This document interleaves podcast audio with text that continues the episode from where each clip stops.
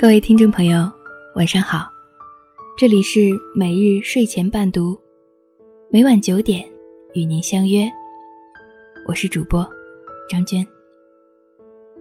今天给大家带来一篇《我的前半生暴露的职场潜规则，比离婚好看一万倍》。接下来的时间，由我分享给您听。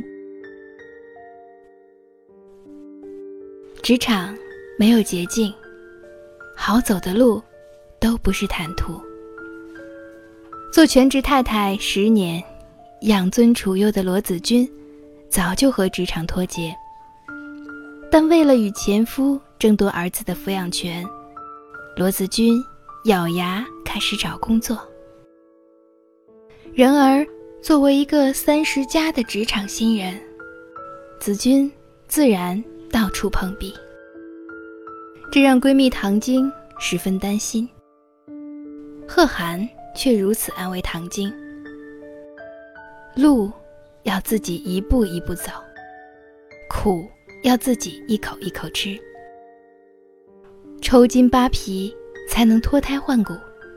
除此之外，没有捷径。”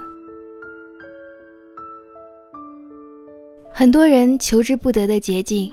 其实，不过是投机取巧，在苦难和挑战面前绕道而行，以求得百发百中的圆满。但别忘了，挫折往往是成长的加速器。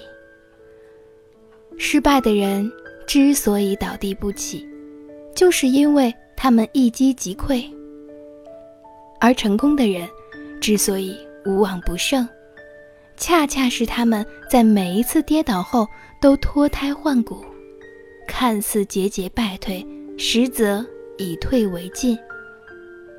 因此，再度上阵后，必将强者愈强。与其削尖了脑袋耍小聪明，不如先练就无坚不摧的真本事，在职场上能逢凶化吉。才是屹立不倒的盔甲。交友才能交心，交心才能交易。离婚官司开庭前，子君所有的面试都被拒了。好不容易找到一份便利店售货员的工作，因为和顾客发生冲突，被领导开除。此时的子君。急需有一份稳定的收入，来增加儿子的抚养权争夺的筹码。关键时刻，贺涵给他介绍了一份工作：高端商场里的奢侈品销售。对罗子君这种毫无经验的人，连便利店的打杂都干不好，转而做高端销售，简直是天方夜谭。贺涵知道子君对这个 offer 势在必得，干脆面授了自己的经验之谈。每一个买过东西的客户，你都要记住他们的特点喜好，留下电话和电子邮箱，然后根据他们的特点给予他们精确的咨询，而不是无差别的群发对待。这样，他们就有一种被奉为上宾。被重视、差别对待的良好感受。三百六十行，各有门路，但本质上，销售都是服务。赢得客户的信任和信赖，就成功了大半。因为交友才能交心，交心才能交易。无论是以客流取胜的闹市商铺。还是靠声名立脚的高端品牌，做好与顾客的关系维护，保证老客户阵营不流失，才是最高明的选择。先做可以取代所有人的利器，再做谁都不可替代的神器。临面试前，贺涵还对罗子君说了一句至关重要的话。你一定要做到可以取代任何人，然后再考虑做到任何人都不可以取代你。培养所向无敌的能力是职场的核心竞争力法则。初入新环境，你必须尽快熟悉各个环节，打造自己三百六十度无死角的技能，才能在长江后浪拍前浪的竞争中稳如泰山。然而，从唐晶到贺涵，隔着一百个职场精英的距离，当然不能就此止步。你仍需挖掘出自己的核心优势所在。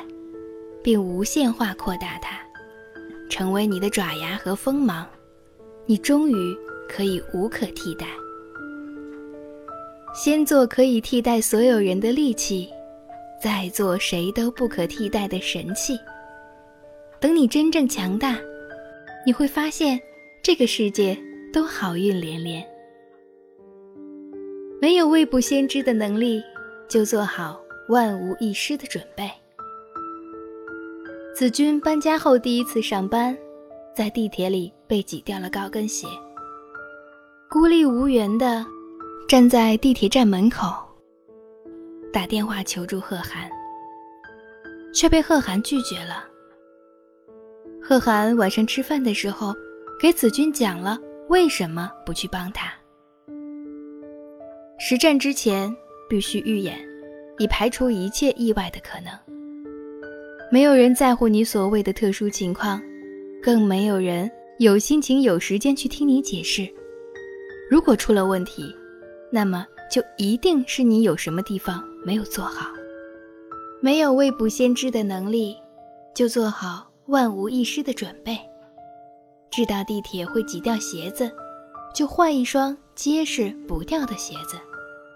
知道上班高峰会迟到，就预估出堵车的时间。早早出门。担心领导对方案 A 不满意，那就再做一套方案 B 备选。工欲善其事，必先利其器。在领导看来，任何意外都是给自己无能的挡箭牌，要学会反省和解决问题的办法。职场上是一个只看结果不看过程的地方。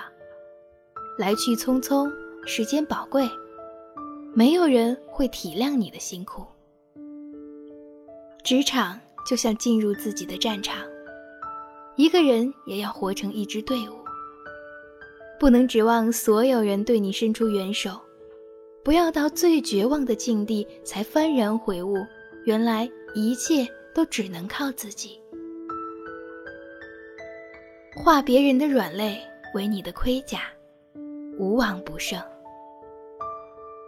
罗子君在奢侈品鞋店做销售的时候，碰上之前的同学来店里买东西。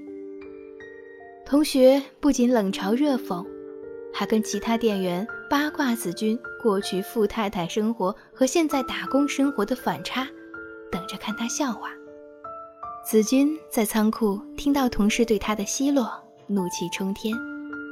恨不得一个箭步冲过去干一架，但他想起贺涵叮嘱他的话，瞬间云淡风轻。你来工作是来赚钱的，不是来交朋友的。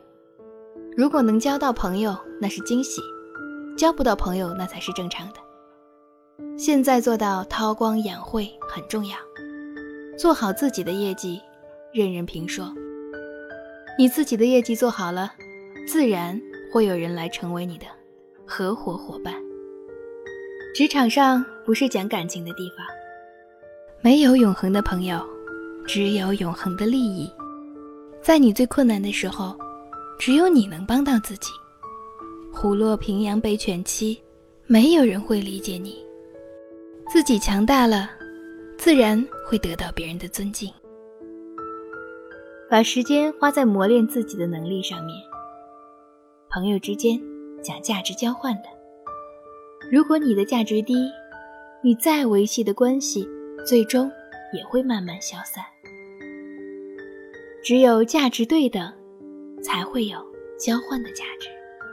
冷静了片刻的子君，放下了自己的骄傲，利用自己曾经的富太太心理，以其人之道还治其人之身，一击即中，抓住了同学炫富的软肋，让对方碍于脸面，不得不买下店里最难销售的限量鞋。后来的子君，步步进阶，悟性惊人。在前夫陈俊生带着小三玲玲偶然进店买鞋的时候，不仅没有情绪失控，反而更加热情地给玲玲跪地穿鞋，充分利用两人对他的愧疚之心，成功卖出两双价格不菲的鞋。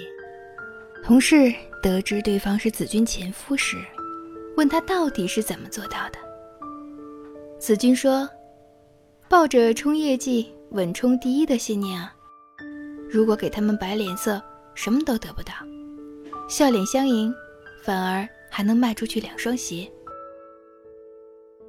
残酷的生意场上，最怕感情用事。学会理清理智和情感，将生活和工作完全剥离，做自己情绪的主宰，换位思考，化别人的刺刀为锋芒。换他们的软肋为盔甲，你终将无往不胜。年轻的时候，你需要的是平台；年长的时候，你要成长为平台。贺涵走马上任子君前夫陈俊生公司的合伙人。陈对贺涵离开大公司到小公司来表示不解，贺涵如是说。我不管什么大公司、小公司，给我钱多的就是好公司。被多家公司争抢的大客户 Adam 承诺，无论贺涵到了哪家公司，都要跟着他。到了哪个公司，贺涵都能让全公司以他为中心。对于职场小白来说，找一个大平台，的确能给自己更广阔的发展。而贺涵这种阶层的人来说，已经有着很丰富的职场经验，他自己就是一个平台。此时的贺涵已经别无所求，他的判断标准就是金钱和是否能够给自己带来更大的利益。只与同好争高下，不与傻瓜论短长。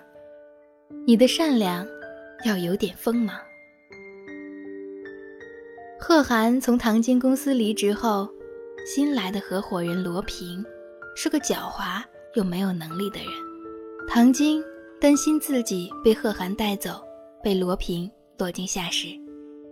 贺涵告诉他：“就他那点人品，他手下的聪明人迟早会走光的。然后等他再招几个对他顶礼膜拜的傻帽，那他就等于自掘坟墓。”你什么都不需要做，他自己就会灰飞烟灭的。贺涵是个既能让小人畏，又能让君子敬的人。出于对唐晶的保护，他知道像罗平那样的小人肯定会对唐晶使出阴损的手段，就先下手为强，带走了公司的几个有能力的顾问。对出手讲究的君子。要以君子之礼相待。反之，对无所不用其极的小人，唯有用比他更恶劣的手段，才能不走进他的圈套。只与同好争高下，不与傻瓜论短长。用最少的时间，赚最多的钱，这就是高效。唐晶曾经因为贺涵改了他给客户的数据，勃然大怒，认为他是捏造数据欺骗客户。但贺涵告诉唐晶：“你应该以你多年所学的各种方法，计算出一个人家想要的数据结果。数据是死的，拿数据怎么排列组合导出结论，这是活的。拿人钱财与人消灾吗？”我们要时刻心系客户，体验他们的悲观和快乐情绪，并且与他们站在同一条战线上。唐晶之所以没有一直坐在贺涵的位置，就是他一直都坚持自己一成不变的态度。而贺涵的工作原则都是为达目的不择手段。也正因为如此，贺涵还说过一句：“用最少的时间赚最多的钱，这就是高效。”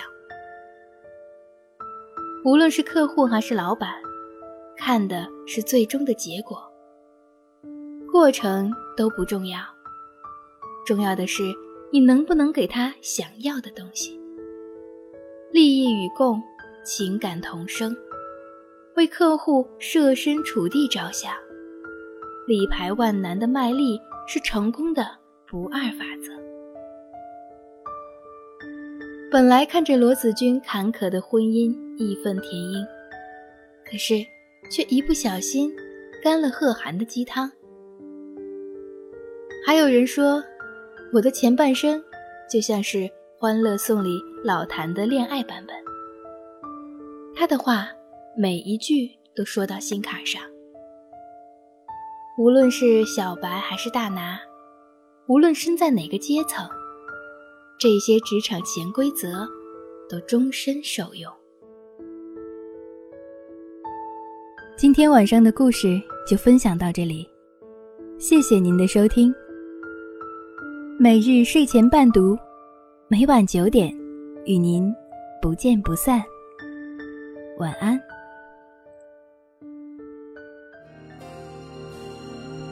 每颗心上某一个地方。总有个记忆会不散，每个深夜某一个地方，总有着最深的思量。世间万千的变幻，爱把有情的人分两端。心。若知道灵犀的方向，哪怕不能够朝夕相伴。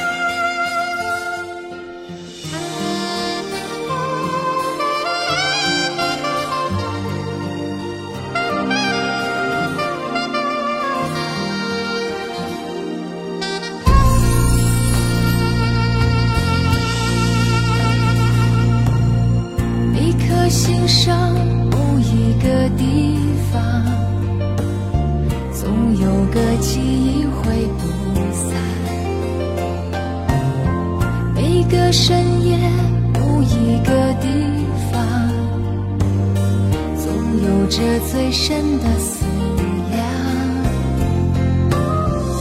世间万千的变幻，爱把有情的人分两端。心若知道灵犀的方向，哪怕不能够朝夕。相伴。